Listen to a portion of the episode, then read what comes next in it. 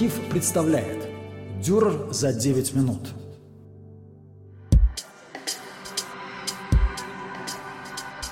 Альбрехт Дюрер родился в Нюрнберге в 1471 году и прожил по современным меркам мало, неполных 57 лет. При этом наследие его грандиозно. Дюрер был универсальным человеком, полиматом. Так называют людей, чья деятельность не ограничивается одной сферой.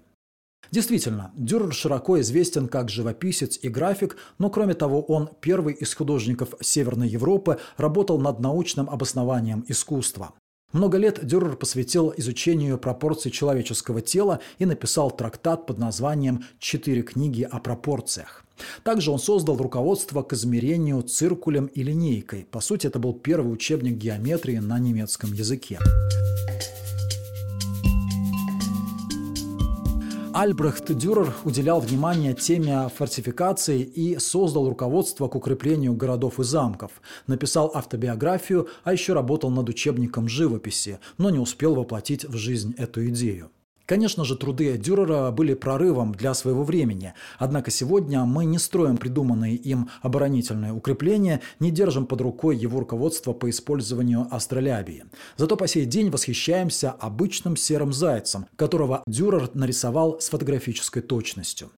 И любая энциклопедия представляет Дюрера прежде всего как художника, а затем уже как геометра, теоретика искусства и прочее.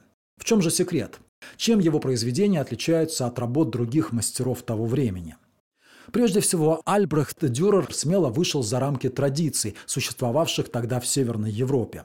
В самом начале творческого пути он побывал в Италии и затем привнес в свои работы многие открытия итальянского ренессанса. К примеру, Дюрер первым в Германии изобразил обнаженного человека в полный рост в натуральную величину. Точнее, двух людей. Первых людей в мире. Это был диптих Адам и Ева. Разумеется, в то время все мастера создавали картины на библейскую тематику. Но в сериях гравюр «Апокалипсис», «Страсти» и «Жизнь Марии» Дюрер вновь нарушил североевропейские каноны. Он сделал персонажей похожими на своих современников. Библейские сцены стали близкими и узнаваемыми. Кстати, только Дюрер выполнял гравюры и по дереву, и по металлу. Остальные мастера работали в одной технике. Дюрер создавал гравюры не только на религиозную тематику. Он иллюстрировал книги, изображал мифологических персонажей животных, бытовые сцены. Вершиной его творчества в этом жанре стали глубокие философские работы «Рыцарь», «Смерть и дьявол», «Святой Иероним в келье» и «Меланхолия». Это произведения со сложной символикой, требующие обширных комментариев. Они дают пищу для ума культурологам и историкам, географам и астрономам.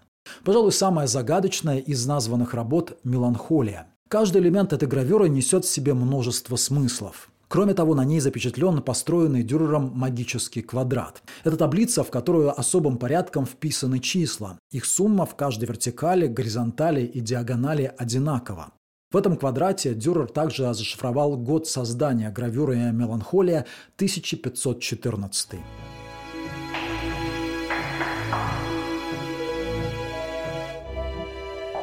Самая ранняя дошедшая до нас работа Дюрера – это его автопортрет, который Альбрехт нарисовал в возрасте 13 лет. И даже это первое детское творение было прорывом. Тогда в Германии жанр автопортрета фактически не существовал. Он получил развитие в Северной Европе именно благодаря Дюреру, который рисовал себя неоднократно. В самом известном автопортрете в одежде, отделанной мехом, художник также нарушил все каноны. Дело в том, что в то время фигуры на портретах были повернуты на три четверти. Положение фигуры анфас было принято только при изображении святых и Христа. Но Дюрер изобразил себя именно так. Анфас с рукой поднятой к груди, будто для благословения. Глядя на эту картину, нельзя не задуматься о божественной природе человека. Вообще автопортреты гения немецкого ренессанса, на которых он изображал себя пленительным красавцем в роскошных одеждах, не раз заставляли подозревать художника в самолюбовании и тщеславии. Но в дневниках и письмах открывается совсем другой Дюрер. Не самовлюбленный нарцисс, а любящий сын и добрый христианин, меланхолическая натура и вдумчивый философ. Он сетовал на невзгоды, смиренно принимая их, скрупулезно записывал расходы и сожалел о напрасно потраченном дукате за пробные уроки танцев.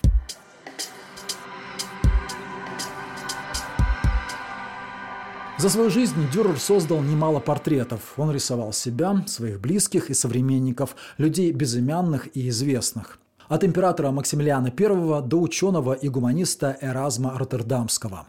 Ему удавалось не просто запечатлеть внешность человека, он отобразил его настроение и характер.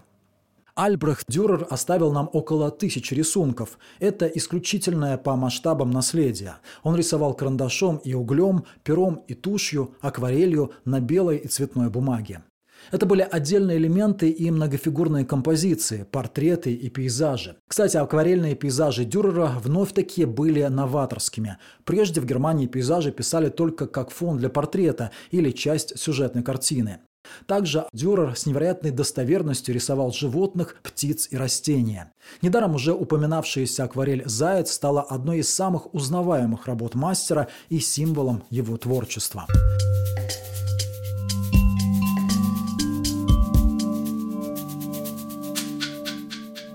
Еще один рисунок Дюрера «Руки молящегося» всегда был невероятно популярен, а в наши дни стал еще и историческим фейком. По сети ходит история о несчастном брате Дюрера, который якобы всю жизнь проработал в шахте. И Альбрехт только поэтому смог получить образование, а потом в благодарность нарисовал руки брата.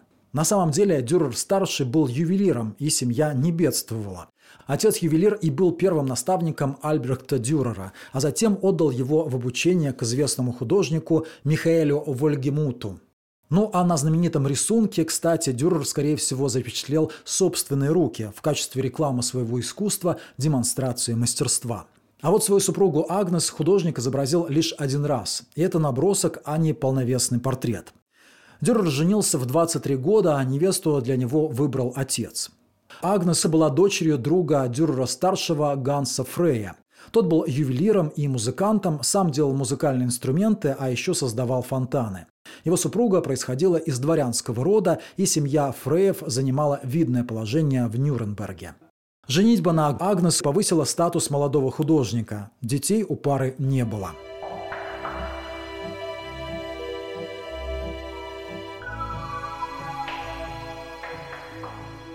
Альбрехт Дюрер мыслил не только в творческой плоскости. Он стал первым, кто громко заявил об авторском праве художника. Придуманную им подпись монограммы можно считать предтечей логотипа. Дюрер боролся с плагиаторами и привлекал к суду тех, кто подделывал его работы. Правда, в этой борьбе он не добился особого успеха. Дюрера копировали и подделывали, ему подражали. Это была оборотная сторона его успеха. Да, Альбрехт Дюрер был признан при жизни и чрезвычайно популярен, причем не только у себя на родине. Ему предлагали стать художником Венецианской республики, а позже приглашали жить и работать в Антверпен. Но мастер оставался верен родному Нюрнбергу. Здесь он и скончался 6 апреля 1528 года. Сегодня живопись и графика Альбрехта Дюрера находятся в собраниях лучших музеев мира. В Прадо и Лувре, в Мюнхенской пинокотеке, в картинных галереях Дрездена, Вены, Москвы, Вашингтона. Интерес к его произведениям и в целом к личности Дюрера неиссякаем. Художник и гуманист, новатор и ученый, он откликался на все значимые события своего времени, и его творчество стало портретом эпохи.